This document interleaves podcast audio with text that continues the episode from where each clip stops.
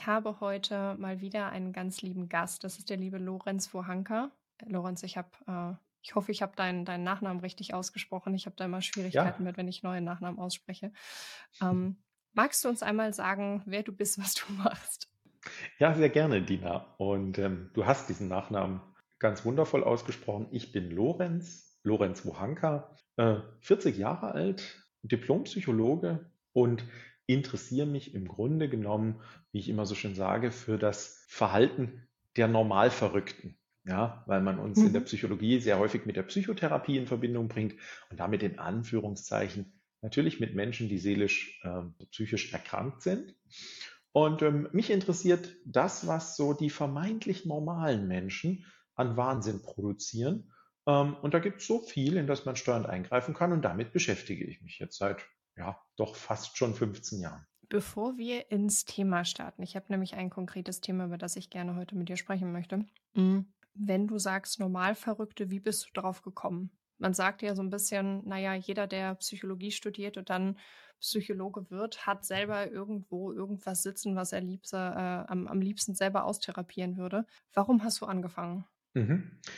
Ja, äh, ich kann das sehr gut eingrenzen. Ich hatte ursprünglich vor, einmal Medizin zu studieren, habe das auch angefangen und äh, wurde darin sehr schnell sehr, sehr unglücklich. Das hätte ich im Grunde genommen schon vorher wissen können, weil ich äh, im Rettungsdienst gearbeitet habe und gemerkt habe, dass mir zwar die Begleitung von Menschen in Extremsituationen Spaß macht, nicht aber deren medizinische Versorgung. Naja, nun wollte ich Mhm. das aus verschiedenen Gründen, die eher privater Natur sind, nicht so richtig wahrhaben, habe das dann angefangen, wurde kreuzunglücklich, schlitterte in eine fetzen Lebenskrise. Ähm, und irgendwann sagten meine Eltern so, Junge, du wärst ganz gut, wenn du dich mal wieder fängst, denn irgendeine Ausbildung sollst du ja noch machen. Und weißt du, mach irgendwas, mach's zu Ende, aber mach's bis Zeitpunkt X. Wenn du es nicht machst, hm, musst du dich irgendwie anders durchschlagen.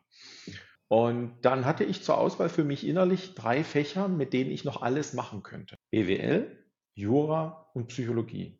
BWL und Jura fielen für mich damals komplett durch, weil null meinen Interessen oder auch dem, wie ich mir vorgestellt habe, in der Welt wirken zu wollen, entsprechen. Und dann blieb Psychologie und der Antrieb war, du kannst danach noch alles machen und du musst jetzt nicht wissen, was du machen willst. Das Interessante ist, Dina, wenn ich hätte in der Psychotherapie, also wirklich in der Krankenbehandlung, äh, arbeiten wollen, hätte ich weiter Medizin studiert, wäre Psychiater geworden und hätte diesen Mhm. Weg genommen, weil er der, sage ich ganz hart, hierarchisch viel bessere ist als Mhm. äh, der über die Psychologie. Die Psychologen sind in der Regel immer behandelnden Ärzten untergeordnet, weil Mhm. die einfach im Bereich des Medikamentengebens noch, noch mehr Ja. dürfen. Naja, und so ist das gekommen. Und das, was ich heute mache, ähm, das ist das Ergebnis von ganz vielen ja, Zufällen, bestimmte Türen, die dann aufgehen, zu durchschreiten, von der gemeinsamen Gründung einer Firma mit meiner Frau zusammen. Also da hängt ganz, ganz viel dran. Äh, und es ist ein Zufall aus meiner Sicht, dass ich heute das mache, was ich mache. Natürlich habe ich das dann vor ungefähr zehn Jahren angefangen, sehr aktiv zu verfolgen. Also irgendwann hatte ich es Mhm. gemerkt. Mit welchen Leuten arbeitest du, wenn du sagst normal verrückt? Normal verrückt bezieht sich auf mich, dich, auf jeden Menschen, der im Leben steht und eben zu Recht der Auffassung ist, er ist ein psychisch, auch psychosomatisch gesunder Mensch, der irgendwo in der Normalverteilung da in der Mitte hin und her schwankt, der aber den Anforderungen des Lebens ausgesetzt ist, sprich unter massivem Druck teilweise funktionieren muss, Mhm.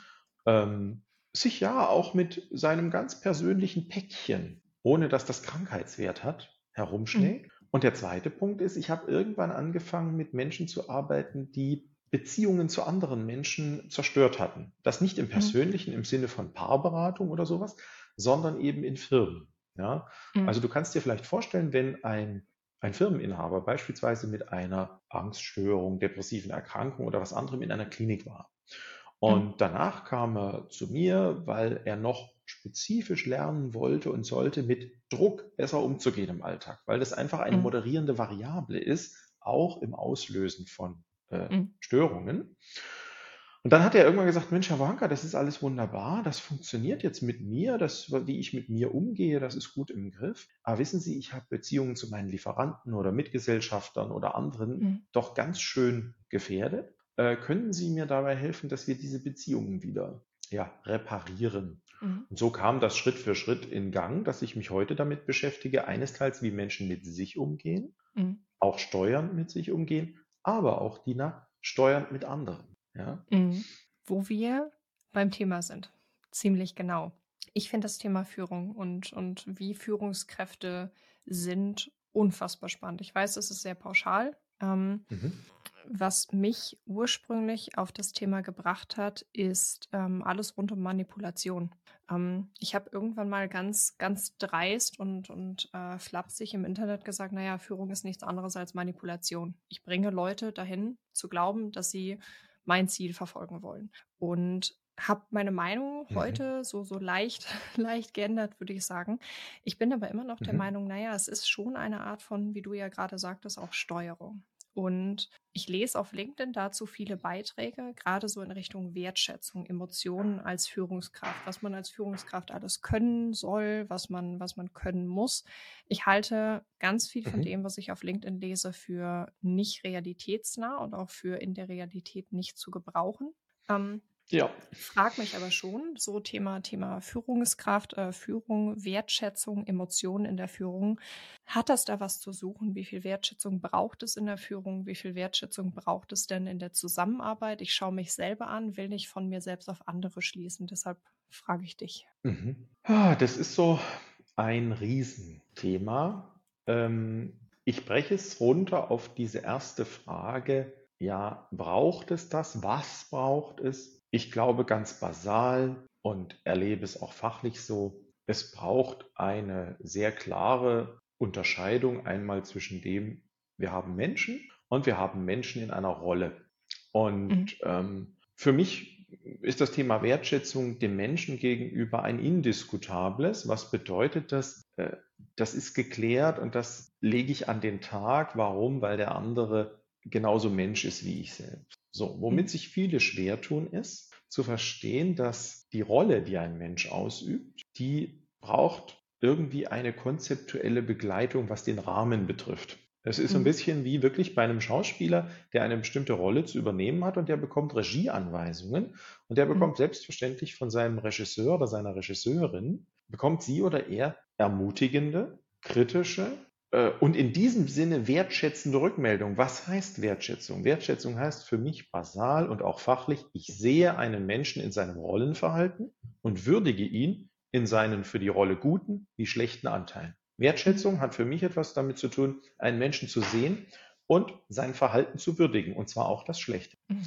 Und schlecht definiert sich darüber, ist es der Rolle gemäß oder nicht. Und das bringt mich automatisch zur zweiten Frage. Ist Führungsverhalten Manipulation? Ähm, ja und nein. Und wo macht sich für mich der Unterschied fest? Die Manipulation ist es, wenn mein Gegenüber aus meiner Sicht keine Ahnung hat, worum es eigentlich geht. Mhm. Und offene Führung, bei der ich auch beeinflusse im Sinn eines Zieles, ist es, wenn uns beiden ein übergeordnetes Ziel klar ist, mein Mhm. Gegenüber die Chance hatte, in dieses Ziel einzuwilligen, und dann Mhm. tue ich alles, was dazu führt, dass er dieses Ziel erfüllt. In dem Moment, wo das offen ist, ist das immer noch Manipulation, denn was ist nicht Manipulation? Könnte ich jetzt Ja, für einen ja. Hardliner sagen, ja? So, aber in dem Moment, wo wir das mal beiseite lassen und äh, sagen, okay, Manipulation vielleicht auch in einem bösartigen Sinne liegt dann vor, wenn mein Gegenüber nicht weiß, wohin es gehen soll Mhm. und keine Transparenz und Klarheit herrschen, dann äh, ist für mich Führung, wenn also Transparenz und Klarheit herrschen und wir so ein gemeinsames Big Picture, sagen die Amerikaner immer, ja, haben, dann ist Führung für mich ein ganz zulässiges, offenes Verhalten und dann ist Wertschätzung einfach der Teil, ja, dass ich mich um die Leute, die ich zu führen habe, kümmere. Und Mhm. das kann ganz unterschiedlich aussehen. Du hast noch einen letzten Punkt gesagt, der total wichtig ist, von mir auf andere schließen. Also du hast sozusagen die Frage gestellt, ne, schließe ich da von mir auf andere oder nicht? Und das ist etwas, was ich bei Führung für einen absoluten Kardinalfehler halte. Mhm. Ich habe ein Lieblingsverhalten. Lorenz hat ein Lieblingsverhalten. Und da gibt es diese sogenannte goldene Regel, man möge die anderen so behandeln, wie man behandelt werden wolle. Ich Mhm. halte von dieser Regel gar nichts, weil sie eben ein von mir ausgehendes Verhalten anderen überstülpt. Mein Job ist als Führungskraft in meinem Verständnis zu erkennen, wie will ein anderer geführt, wie will er behandelt werden, dass er seine Rolle oder sie Mhm. maximal gut spielen kann. Und wenn ich das tue, und das nenne ich immer die Platin-Regel, ähm, dann klappt das auch. So verstehe mhm. ich erstmal Führung. Jetzt hoffe ich, dass das auch deine, diese drei Fragen, die ich da gehört habe, angemessen differenziert beantwortet oder nicht etwa mehr Fragezeichen hinterlässt, als äh, du eigentlich stellen wolltest. Ja und nein. Also ja, es äh, beantwortet meine Fragen angemessen differenziert. Auf der anderen Seite resultieren daraus natürlich aber wieder ganz viele neue Fragen. Du hast eben von der Rolle gesprochen und ähm, gerade so im beruflichen Kontext habe ich dieses Wort Professionalität immer ganz, ganz stark im Hintergrund, ähm, im Hinterkopf. Was heißt Professionalität? Ähm, kann ich auch professionell sein in einer anderen Rolle? Muss ich zwangsweise diese Rolle einnehmen, um professionell zu sein? Was bedeutet denn Professionalität überhaupt? Ich stelle wieder ganz viele Fragen, die hängen miteinander zusammen. Und ähm, du hast für mich ein Bild von Führung besch ähm, beschrieben. Da kann ich mich identifizieren so sehe ich tatsächlich auch, ich sag mal, die ideale Führungskraft. Jetzt ist das in meinen Augen aber auch ein Mensch, der ist verhältnismäßig reflektiert. Sich selbst gegenüber, mhm. seiner Umwelt gegenüber, hat ein mhm. grundsätzlich positives Menschenbild. Das finde ich immer sehr, sehr wichtig. Und handelt im Interesse seines Unternehmens und gleichzeitig im Interesse seines Gegenübers, damit er mhm. die Person, die ihm gegenübersteht, letztlich auch dahin steuern und führen kann. Thema Professionalität. Mhm. Wo würdest du da differenzieren?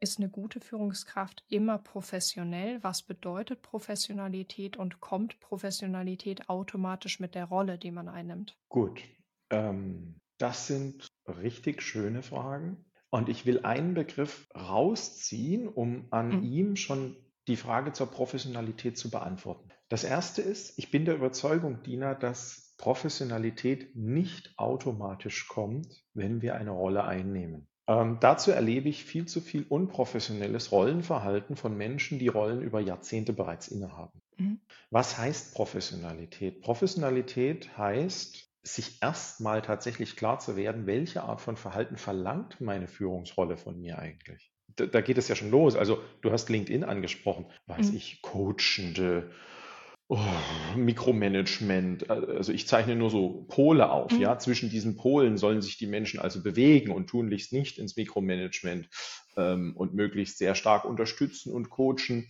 Gleichzeitig gibt es aber vielleicht Leute, die ein ganz hohes Sicherheitsbedürfnis haben. Das heißt, die mit Leitplanken geführt werden möchten. Mhm. Und wo gar nicht so sehr die Frage ist, entspricht das meinem professionellen Bild?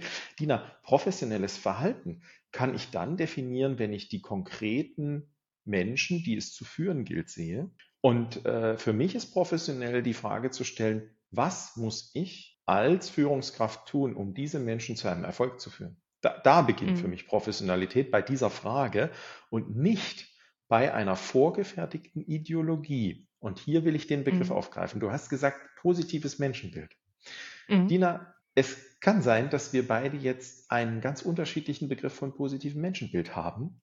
Ja. Ähm, ich will dir mal sagen, wie ich ihn verstehe. Äh, unser Gehirn hat eine bemerkenswerte Eigenschaft. Es verarbeitet entlang unserer Vorprägungen des Primings, so nennen wir das, äh, das wir dem geben. Ein sehr einfaches Beispiel. Ähm, du und ich wollen uns einen roten Kombi kaufen. Ja, also ich nenne jetzt irgendeine Marke, das ist völlig bedeutungslos, sowas wie ein VW Passat in Rot. Ja. Mhm. So, jetzt gehen wir da zu irgendwelchen Händlern, unterschreiben den Vertrag und Dina, interessanterweise scheint es ja ab diesem Tag, als wir das getroffen haben oder uns damit beschäftigt haben, so sehr viel mehr rote Kombis und auch rote Passats zu geben. Ja? Wenn ich durch Berlin fahre, also ich lebe ja in Berlin. So, die gibt es objektiv nicht mehr, aber selbstverständlich macht unser Gehirn in seiner Wahrnehmungsleistung was anders. So, das merken wir uns mal und übertragen es auf positive Menschenbild. Die meisten Menschen, die ich kenne, die den Wort positives Menschenbild verwenden, verwenden ihn im Sinne von gut. Also der Glaube daran, ja, dass der Mensch letzten Endes doch gut sei und wir genau diesem gerecht mhm. werden müssen. Äh, dieses Menschenbild teile ich nicht, sondern ich teile positiv im Sinne dessen, wie du es aus der Medizin kennst. Also wenn du zum Arzt deines Vertrauens gehst und er untersucht dich auf irgendwelche Keime und dann kommt er den Flur entlang und wedelt äh, sozusagen im Behandlungszimmer mit dem Befund und sagt, es ist positiv, Frau Brandt, äh, dann brichst du nicht in Jubel aus, ja, sondern dann ist das bedauerlich. In der Medizin heißt positiv vom lateinischen ponere, etwas ist gesetzt, es ist da. Und so verstehe ich positives Menschenbild. Dina, der Mensch ist fähig zu einem sehr guten Verhalten und zu mhm. abgrundtief bösem Verhalten. Und zwar derselbe Mensch, du und ich mhm. auch. Ja. Und der Kontext bestimmt ganz wesentlich, wie wir uns verhalten. Und das bedeutet für mich, ein positives Menschenbild ist als Führungskraft, ich schaue mir den anderen an und prüfe, was redet er und was tut er. Mhm. Und aus dem, was ich da sehe, entwickelt sich mein Menschenbild dieses Individuums. Nicht aber aus einem vorgefertigten Menschenbild von Lorenz, das negativ oder positiv oder sonst wie ideologisch ist, mhm. und mit dem er anfängt, diesen Menschen zu behandeln und sich wundert, dass das kolossal in die Hose geht. Also professionelles Führungsverhalten beginnt da, den anderen überhaupt, mal, überhaupt erst mal wahrzunehmen, und zwar losgelöst von mhm. meiner eigenen Ideologie und meinem eigenen Lieblingsverhalten.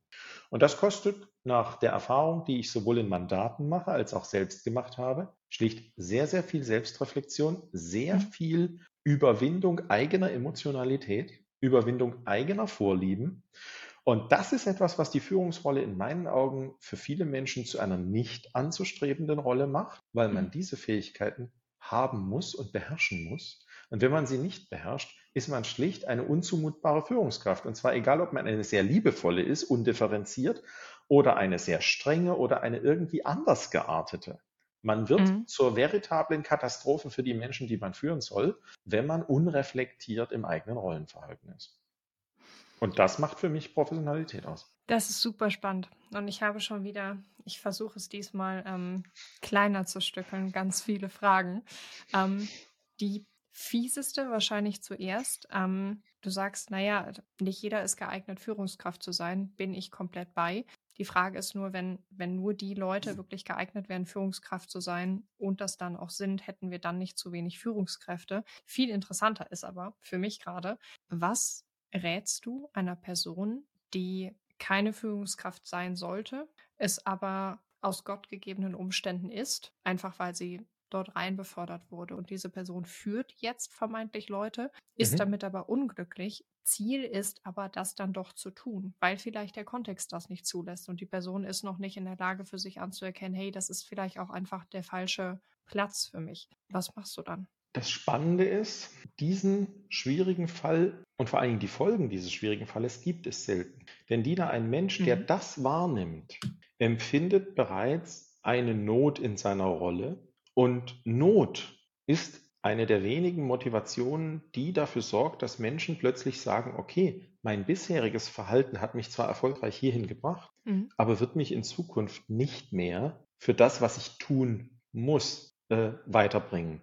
Und das mhm. heißt, in solchen Fällen erlebe ich es tatsächlich ganz oft, dass die Menschen ja, im Grunde genommen, wenn man es in ein Autobild packt, vor die Betonmauer fahren, also merken, ich komme mhm. hier nicht weiter, sehen aber die Notwendigkeit, sich in diese Rolle einzuordnen und mhm. beginnen dann tatsächlich aus einer Eigenmotivation eben doch genau diese Art von Rollenverhalten zu entwickeln. Mhm. Weil das, was du schilderst, Dina, zeigt bereits die Selbstreflexion. Viel schlimmer sind für mich die mhm. Leute, die in einer Führungsrolle sitzen glauben, sie wären dazu geboren zu führen äh, mhm. und deshalb jegliche Selbstreflexion und Weiterentwicklung in dieser Rolle vermissen lassen. Also das sind Menschen, die mhm. typischerweise wirklich sehr, sehr gute Karrieren gemacht haben, brillant sind, sich auch mhm. in den Hintern treten können und ob dieser Fähigkeiten automatisch befördert wurden und überhaupt mhm. nicht für sich erkennen, dass es in einer neuen Rolle andere Fähigkeiten braucht, mhm. ja, um der Rolle gerecht zu werden. Das heißt, dieser erste Fall, den du genannt hast, ähm, das ist ehrlich gesagt ein dankbarer Fall, weil diese Menschen leiden mhm. unter der eigenen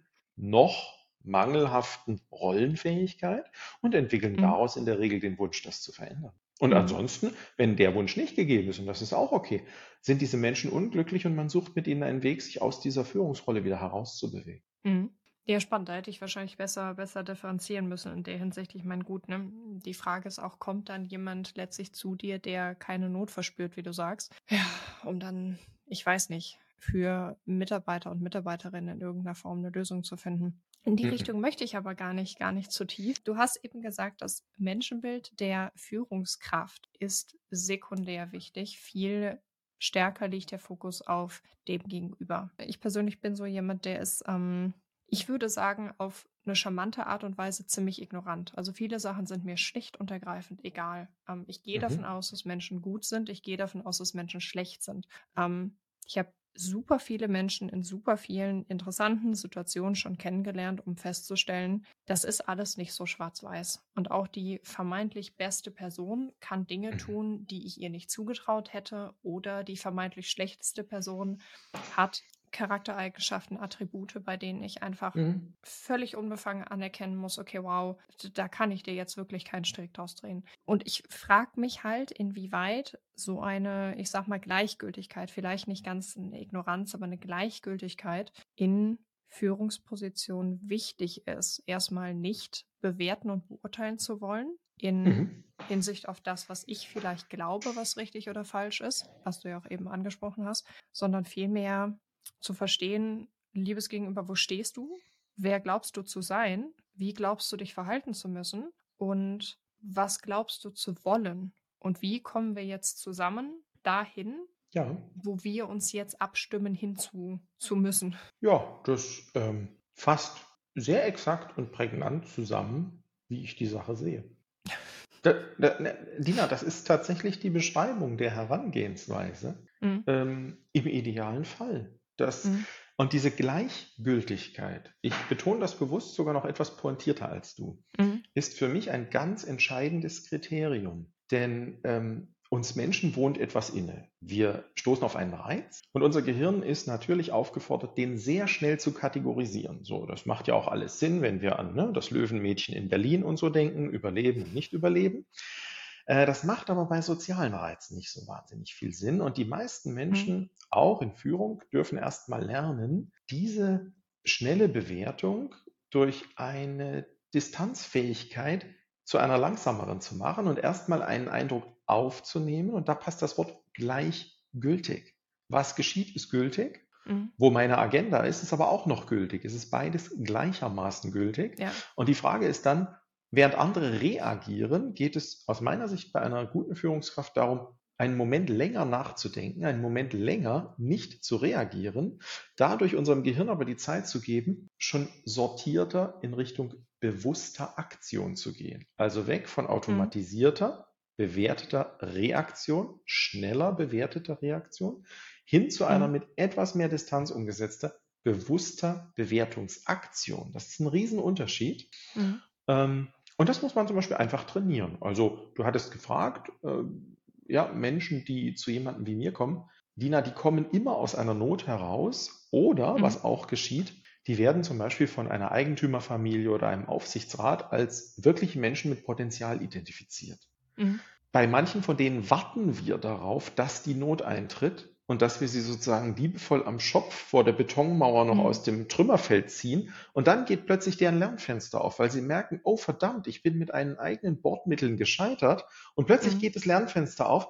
Jetzt akzeptiere ich auch eine Verhaltenskorrektur, die ich vorher Mhm. nie akzeptiert hätte, weil ich der Auffassung bin, hey, ich bin hierher gekommen mit dem, was ich kann. Was Mhm. willst du mir erzählen? Ich bin so erfolgreich geworden durch mein Verhalten. Und erst wenn ich damit scheitere, Ja. geht das also auf. Und ja, das zurückgeführt äh, bringt uns eben dazu, okay, wir müssen in diesen Rollen aus der entstandenen Not heraus etwas trainieren. Und für mich Mhm. wesentlicher Teil ist weg von schnellen, unbewussten Reaktionen hin zu etwas weniger schnellen, aber immer noch ziemlich fixen, ähm, bewussten Bewertungen. Ja? Bewerten müssen wir. Also eine Mhm. Führungskraft muss bewerten. Dieser ganze Sch Verzeihung, Schwachsinn, anders kann ich es nicht sagen. Ja, immer Mhm. bewertungsfrei. Also Dina, niemand ist bewertungsfrei. Äh, das viel interessantere ist, sich bewusst zu werden, okay, ich bewerte gerade und ist das, was ich bewerte, vor dem Hintergrund, was du da vorher alles gesagt hast in diesen drei Sätzen, ist das eine zutreffende Bewertung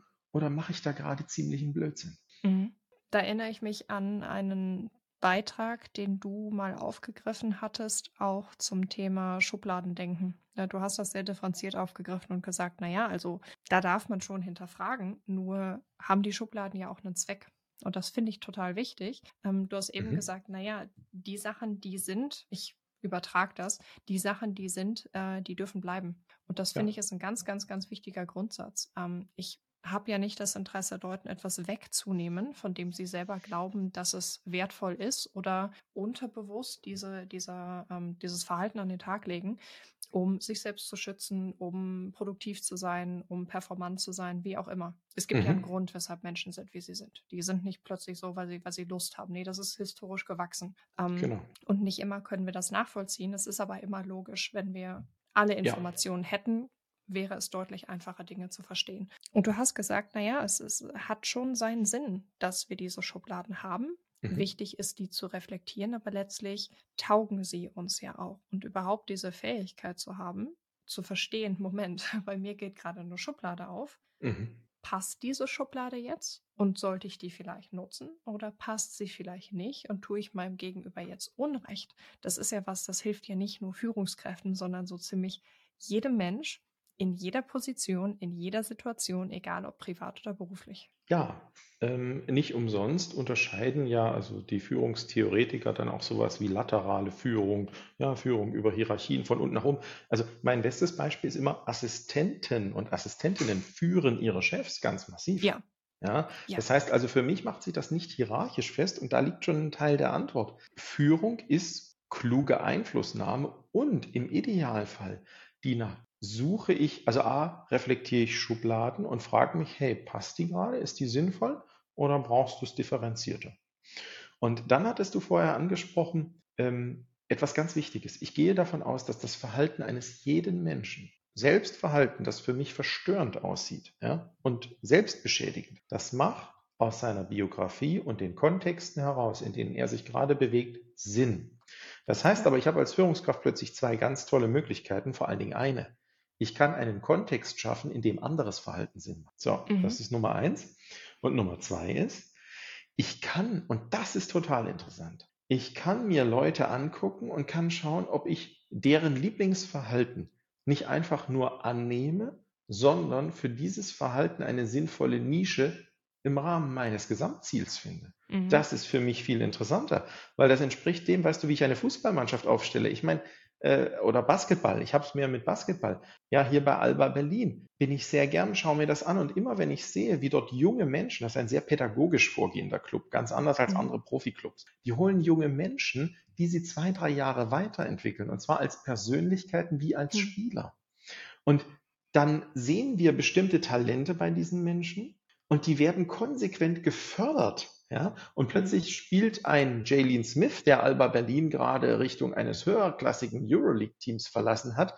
Ja, der hat vor drei oder vor fünf Jahren war es noch in der Pro B in Deutschland, das ist so dritte Liga im Fußball so ungefähr, gespielt und spielt jetzt in dem, was man im Fußball Champions League nennen würde, auf höchstem mhm. Niveau. Weil Menschen, die bei Alba Berlin gesehen haben, hey, was hatten der für ein Lieblingsverhalten? Was steckt denn in dem noch? Und wie kann man den im Sinne des Ziels einer Basketballmannschaft entwickeln? Und das geht. Was du dabei merkst, das kostet ein bisschen Hirnschmalz und ein bisschen Zeit und die idealerweise stattfindende Beschäftigung mit diesem einzelnen Spieler. Und mir ist dieses Sportbeispiel deshalb so wichtig, weil für mich Geschäftsleben ein Hochleistungssport ist. Und ja. ich verstehe bis heute nicht, wie Leute auf die absurde Idee kommen, dass man im Hochleistungssport, da hat man Trainer, die an der Athletik arbeiten, da hat man solche, die die koordinativen Dinge mit den Spielern machen. Äh, die mit ihnen ganz neue Wurfbewegungen entwickeln. Und da gibt man Zeit. Und im Geschäft wird jemand auf eine Führungsposition befördert. Oh ja, und das kann der, weil der Mensch ist. Ja? Und äh, nein, er oder sie kann es auch nicht, Dina, meiner Auffassung nach, wenn er sieben Workshops zur Führung besucht hat und weiß ich, wie viel Büchlein gelesen hat, weil es ja. nämlich einen großen Unterschied gibt zwischen lexikalischem Wissen, also das, was wir aufnehmen. Mhm. Weißt du, zu mir kommen manchmal Leute, die wissen, die nach viel, viel mehr über Psychologie als ich. Mhm. Deren einziges Problem ist nur, sie bringen nichts davon auf die Straße. Mhm. Und das ist ein Riesenproblem. Also was soll das? Ähm, und da liegt eben die Kunst drin, auch in Führung. Das ist mhm. da meine ganz klare Auffassung. Menschen besser machen. Sehen, was Menschen können und sie darin besser machen. Und das geht wieder zu, zu dem Punkt zurück, was äh, den, den ich eben Menschenbild genannt habe. Ich glaube, dass äh, für mich hängt das äh, stark zusammen. Ich äh, habe, wie soll ich das sagen? Es ist ein sehr abstraktes Verständnis von, von, von Menschenbild überhaupt. Und mhm. ich ähm, hatte eine ganz liebe und, und super kompetente Kundin, ähm, die ähm, im Stärkencoaching aktiv war. Also sie war nicht nur mhm. Stärkencoach, mhm. aber auch Stärkencoach. Und ähm, bei der habe ich das Konzept so das erste Mal wirklich kennengelernt. Ich weiß, dass es ähm, Förderung stärkenbasiert gibt. Ähm, ich mhm. wusste nur nicht, dass es da eine Methodik im Coaching zu gibt. Und das fand ich sehr, sehr interessant, weil sie hat halt gesagt, naja, man spricht halt nach dieser Methodik von, ich sag mal, Rohdiamanten. Das bedeutet also mhm. eine Stärke, die noch nicht vollends entwickelt ist oder noch nicht nach möglichem Potenzial entwickelt ist, ein Talent, was noch nicht entwickelt wurde. Naja, das kann sich vielleicht ausdrücken wie ABC. Mhm. Das heißt, wenn das letztlich unreifes Verhalten ist, wenn das unreifes ein unreifes Talent ist, dann ähm, naja, sieht, sieht vielleicht auch ähm, Kontaktfreudigkeit aus wie etwas, das möchte man eigentlich erstmal gar nicht im Team haben. So, und mhm. dann, dann lernt man dieses, dieses Talent. Das sind jetzt meine Worte, das sind nicht ihre. Ich möchte nichts, nichts in den Mund legen, was sie nicht 100% so mhm, gesagt hat. Mhm. Ähm, das heißt, man möchte letztlich das entwickeln, was da ist. Man möchte das mhm. hervorheben, was da ist und ein gleiches Verständnis in der Gruppe schaffen von, wer bist du, wer bin ich, was kannst du mhm. gut, was kann ich gut, wo haben wir jeweils unsere Stärken, unsere Talente, damit wir miteinander in diese Richtung gehen können. Und ich finde, das ist sehr stark verwandelt mit dem, was ich für ein erstmal positives Menschenbild halte. Denn Menschen mhm. können Gutes und Schlechtes tun, keine Frage, na klar. Nur entscheide ich ja, worauf ich mich konzentriere. Das bedeutet, ich kann vielleicht unbewusst nicht steuern, worauf ich mich konzentriere, aber letztlich mhm. habe ich sehr viel Einfluss darauf, wie ich letztlich dann auch damit umgehe, wenn ich es auf die Art reflektiere. Mhm. Ja, ich rate tatsächlich mir wie anderen, sich auf beides zu konzentrieren. Denn ähm, ich brauche die Stärke äh, eines Menschen, damit er in dem, was er macht, äh, wirklich Leistung bringt, performant ist. Mhm. Gleichzeitig ist es auch wieder wie auf einem Spielfeld. Mir nützt der performanteste, genialische Spieler oder die performanteste Spielerin nicht, wenn sie das Zusammenspiel vernachlässigt. Ja, mhm. dann, äh, also das würde ich nur ganz, ganz wenigen Ausnahmetalenten erlauben im Sport und letztlich auch in der Geschäftswelt. Denn hinter solchen Menschen brauchst du jemanden, der aufräumt, aber richtig. Mhm. Ähm, ja. Und das ist also etwas, wo ich sage, nur mit dem stärkebasierten Konzept komme ich da dann doch nicht zu einem guten Mannschaftsspiel, ja, gerade wenn ich mhm. äh, mit, mit größeren Teams, die ich führe, zu tun habe, sondern dann geht es eben auch darum zu definieren, hey, was ist ein größeres Ganzes und was mhm. ist auch der Beitrag, den der oder die Einzelne leisten muss, auch in mhm. Anteilen, mhm. die ihm oder ihr gerade keinen Spaß machen äh, ja. und nicht auf die unmittelbaren Stärken einzahlen. Ähm, Wiewohl ich das absolut nachvollziehen kann, was du da sagst. Äh, und es im Grunde genommen auch der Ausgangspunkt der Betrachtung ist. Ne? Also der mhm. Ausgangspunkt ist immer, was kann ein Mensch und wie bringe ich das, was der oder die kann, an der richtigen Stelle zum Laufen. Lorenz, ich könnte jetzt noch stundenlang weiter mit dir quatschen, einfach weil ich dich mal hier habe. Mhm. Ich bin super dankbar, dass du hier warst. Ich hoffe, dass äh, wenn der Podcast online geht, wenn die Folge online geht, dass jeder und, und jede, die zuhört, sich so ziemlich alles mitnimmt, was geht. Ich finde, da war sehr, sehr, sehr viel bei. Ich bin dir sehr dankbar, dass du da warst. Hm, möchtest du noch was platzieren? Hast du noch, hast du noch was? Einen knappen Satz, der ähm, die liebevolle Sicht auf den Menschen bringt. In meinen Augen ist der Mensch, und daran sollten wir immer denken, in der Lage, sich gut zu verhalten. Und die Chance äh, bemühe ich mich täglich zu nutzen. Ob es immer gelingt, ist gar nicht die Frage, aber dann fange ich mhm. am nächsten Tag neu an. vielen, vielen, vielen Dank. Bitte bleib noch kurz drin. Ich schalte das Ding noch nicht äh, komplett ab. Ich hätte dich gerne noch fünf Minuten im Gespräch. Mhm. Liebe Zuhörer, liebe Zuhörerinnen, ähm, schaut gerne mal bei Lorenz auf dem LinkedIn-Profil vorbei. Ich kann euch die Inhalte sehr ans Herz legen. Es ist immer sehr, sehr differenziert, sehr gut, ja, wenn man möchte, recherchiert, wobei ich glaube, dass du das tatsächlich einfach aus deinem Wissen ziehst, was du da schreibst. Ich finde sie sehr gut. Ich habe immer sehr viel Spaß, wenn ich sie lese. Ich kann das nur empfehlen. Ich ähm, würde den Link hier in die, in die Notizen packen. Sollte da jemand dabei sein, der sich berufen fühlt, vielleicht mal anzuklopfen, kann er das ja vielleicht auch mal tun. Mhm. Via LinkedIn kann man mich sehr einfach und gut kontaktieren. Ich bin da nahbar, auch wenn ich äh, Kontakte in der Regel nur annehme, wenn sie mir persönlich bekannt sind oder in näherem Umfang, aber ich interagiere. Man kann in Kommentaren und allem interagieren. Und ich möchte noch ähm, ja ganz lieben Dank sagen für die Art, wie du ja dieses Gespräch so unheimlich einfach gleiten hast lassen, Dina. Ähm, es war mir ein ganz großes Vergnügen, habe wirklich von ganzem Herzen Dank. Vielen, vielen Dank, Lorenz.